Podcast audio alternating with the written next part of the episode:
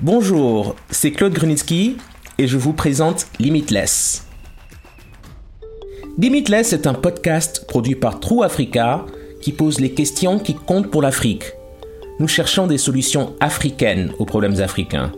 Dans chaque épisode, nous posons à trois invités une question qui compte pour les Africains. Et, sans surprise, ils ne sont pas toujours d'accord. Dans cet épisode, nous parlons des repats. Euh, on a quand même acquis des connaissances à l'extérieur qu'on ne pouvait pas avoir à l'intérieur. Au lieu de faire euh, des programmes d'aide euh, à coût de milliards, bah, on pourrait financer le rapatriement volontaire.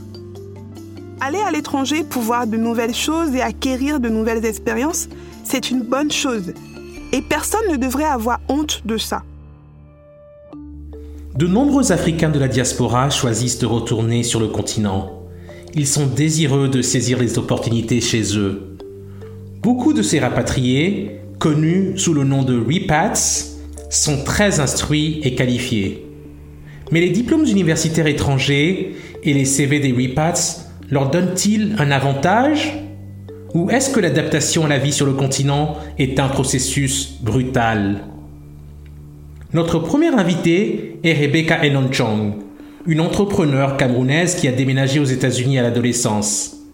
Elle vit maintenant au Cameroun. Elle a créé des entreprises technologiques aux États-Unis, au Royaume-Uni, au Canada, ainsi que dans de nombreux pays africains. Alors, Rebecca, pensez-vous que les repats ont un avantage injuste?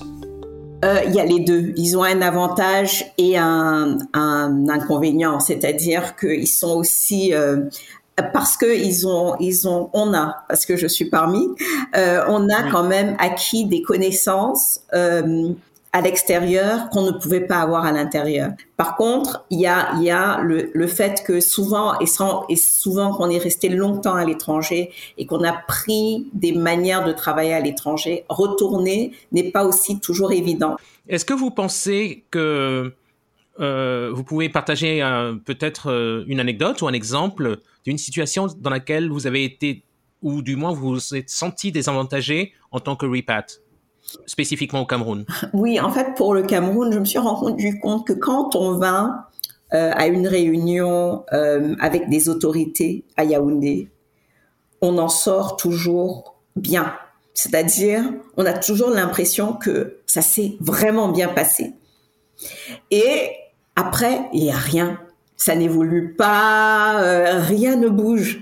Et, je n'ai pas compris. Mais, quand et, une autre fois, je suis allée avec un, collaborateur qui, lui, n'avait pas bougé et il, comprenait les codes, c'est-à-dire ce que moi j'avais compris parce que, surtout euh, ayant évolué aux États-Unis où quand on veut dire A, on dit A, euh, il y avait des codes. Donc, ce que nous, on a compris, ce que moi, j'avais compris d'abord, le, le, collègue qui était avec moi, il dit que non, non, mais c'est pas du tout ce qu'il voulait dire.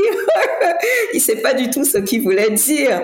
Euh, donc, je pense qu'il y y a vraiment, c'est important d'avoir dans son équipe des, des personnes qui n'ont pas bougé, euh, qui gardent un esprit euh, ouvert. Mais euh, je pense que c'est, il faut réussir à travailler ensemble. Euh, parce qu'on n'est pas un avantage euh, vraiment en, en, ayant évolué à l'étranger. Et puis parfois, je pense que aussi, on se frustre très vite. Euh, quand on a évolué à l'étranger et on rentre, on se frustre très vite parce qu'on voudrait que les choses bougent à la vitesse où on a l'habitude et c'est ce n'est pas souvent le cas. Et donc je vois trois cas dans les repats souvent, c'est que soit euh, ils, abandonnent. Après deux ou trois ans, j'ai plein d'amis qui sont rentrés, qui ont, ont, vraiment essayé et puis quand, qui en pouvaient plus, qui, qui sont rentrés.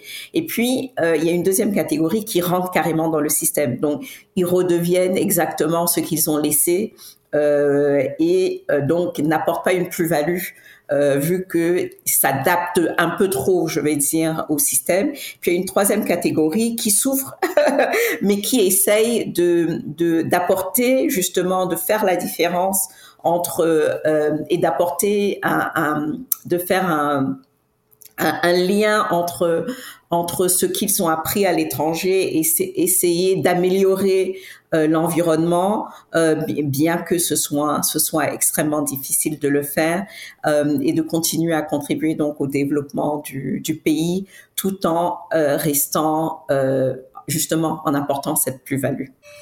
Mon prochain invité est Gabriel Curtis.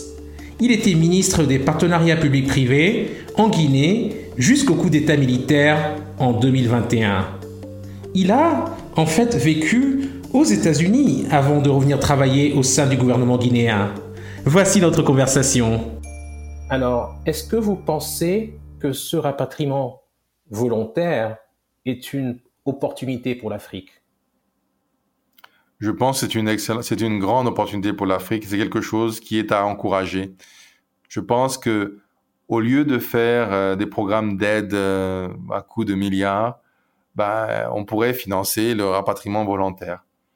Euh, parce que souvent, ceux qui veulent revenir sur le continent sont butés à quand même à certaines difficultés et quelquefois des difficultés d'ordre matériel.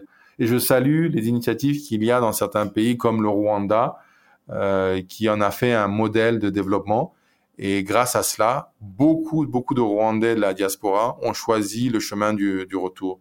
Et on le voit avec le dynamisme qu'il y a là-bas. Et euh, je pense que des pays euh, comme la Guinée bénéficieraient si beaucoup, beaucoup plus euh, de, de personnes de la diaspora choisissaient le chemin, le chemin retour. Euh, parce que euh, cela créerait une, une, encore une plus grande dynamique, euh, notamment au niveau du, du, euh, du développement économique, des, des, idées, des façons de faire les choses et d'amélioration euh, des, de, de, des économiques ou, ou dans, dans, différents domaines. Dans, dans votre cas personnel, vous êtes revenu en Guinée après une ascension réelle après avoir pris du galon dans des structures en dehors de la Guinée, en Europe et aux États-Unis. Et euh, ce serait intéressant pour nous de savoir, par rapport à la manière dont vous avez été reçu au pays, s'il y a des situations dans lesquelles vous trouvez que vous avez un avantage par rapport aux Guinéens qui étaient restés en Guinée, et d'autres situations où vous pensiez que le fait d'avoir été à l'étranger si longtemps était un, problème à, l'intégration, un handicap? Disons que quand je suis revenu, euh, l'accueil a été, euh, euh, globalement très positif. Il a été très positif parce que, bon, les gens se demandaient, mais pourquoi tu quittes une situation pour venir ici, bon, un peu galérer avec nous. donc les gens se posaient des questions, mais très rapidement, les, je les ai rassurés en disant, écoutez, j'ai fait le choix de revenir parce que j'ai envie de travailler pour mon pays. Et surtout, moi, j'ai évolué que dans le secteur privé. Et donc, euh, j'ai choisi de, de, de, rentrer dans le secteur public. Donc, euh, c'était euh, un double challenge parce que je quittais un environnement pour un autre, mais en plus, j'ai quitté le secteur euh, privé pour le secteur public.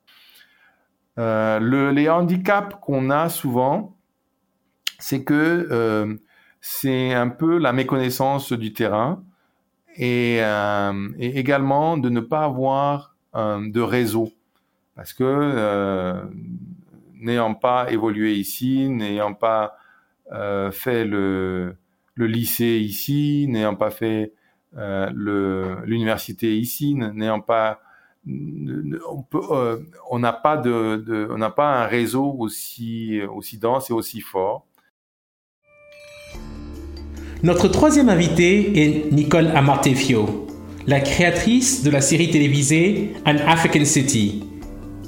Cette série suit quatre femmes, elles-mêmes repats. Nicole a décidé de déménager à Accra, au Ghana, depuis les États-Unis il y a dix ans. Nous avons parlé en anglais. J'ai commencé par lui poser cette question. Les repats, pensez-vous qu'ils ont un avantage injuste? Cette question me semble étrange. Je veux même dire le mot injuste. Je veux dire, aller à l'étranger pour voir de nouvelles choses et acquérir de nouvelles expériences, c'est une bonne chose. Et personne ne devrait avoir honte de ça. Je lui ai demandé si elle se considère personnellement comme étant une repat. Je suis née au Ghana, mais quand j'avais trois mois, ma famille et moi avons déménagé à Londres. Et puis quand j'avais cinq ou six ans, nous avons déménagé à New York et je suis maintenant revenue au Ghana en 2012. Donc, je suis de retour depuis environ dix ans et oui, je me considère comme une ripat. Et Nkrumah était un ripat aussi, donc je suis plutôt en bonne compagnie. Je lui ai demandé ce qu'elle avait ressenti en 2012 en rentrant sur son lieu de naissance. Je veux dire encore une fois, je pense que nous glorifions parfois trop le fait d'être à l'étranger, parce que ce n'est pas tant que ça, ce que j'ai appris à l'étranger, que je pourrais apporter ici. C'est aussi ce que je veux apprendre ici qui complète ce que j'ai appris à l'étranger. Mais venir ici, je le fais juste pour moi. C'est mon endroit heureux. Je suis traitée comme je me vois. J'aime que mon nom de famille ait un sens ici. En Amérique, on me demande toujours d'épeler mon nom. Je lui ai demandé s'il y a une distinction entre ceux qui ne sont jamais partis et ceux qui sont partis et sont revenus. Je veux dire parfois, quand de nombreux Ghanéens supposent que je suis américaine et quand je leur dis que je suis en fait née au Ghana et que mon nom de famille est Armatiefio, ça fait un choc, mais ça va. C'est aussi le choc qui se transforme en célébration. C'est que tu es l'un des nôtres. Encore une fois, oui, la plupart des gens pensent que je suis américaine. Mais ça va. Ce que j'ai appris, c'est qu'il existe différentes manières d'être ghanéenne. Je suis née au Ghana et maintenant, je suis de retour. C'est le type de Ghanéenne que je suis et c'est ce type-là que sont beaucoup de mes pères. Et cela me convient. Cela me rappelle juste quelque chose. Quelque chose que je donnerais à l'Amérique, c'est que l'Amérique enseigne à son peuple, à ses citoyens, que tout ce dont ils rêvent, ils peuvent le réaliser, n'est-ce pas? Donc cela m'a été inculqué depuis que je suis enfant. Je suis donc revenu au Ghana avec ce droit. Je suis revenu au Ghana sachant que je peux rêver grand et que je peux réellement réaliser ces grands rêves. C'est donc quelque chose que je dirais qu'avoir grandi en Amérique vous apprend à être un rêveur. Lorsque vous ramenez cela au Ghana, vous sentez que vous pouvez tout faire. Et c'est vrai. J'ai aimé échanger avec trois types de repats tellement différents. Un ancien ministre du gouvernement de Guinée, une entrepreneur en technologie au Cameroun et une réalisatrice au Ghana. Ils ont tous pensé à leur voyage de retour un peu différemment. J'ai trouvé cela fascinant et j'ai aussi adoré entendre comment ils combinent toutes leurs différentes identités. Ce qui est sûr, c'est que les façons dont on peut être africain sont vraiment, eh bien, illimitées. Merci pour votre écoute. Ce podcast est rendu possible grâce à une subvention du département d'État américain et de la fondation Sinfire. Vous pouvez écouter ce podcast sur toutes les bonnes plateformes et sur www.trueafrica.co/limitless.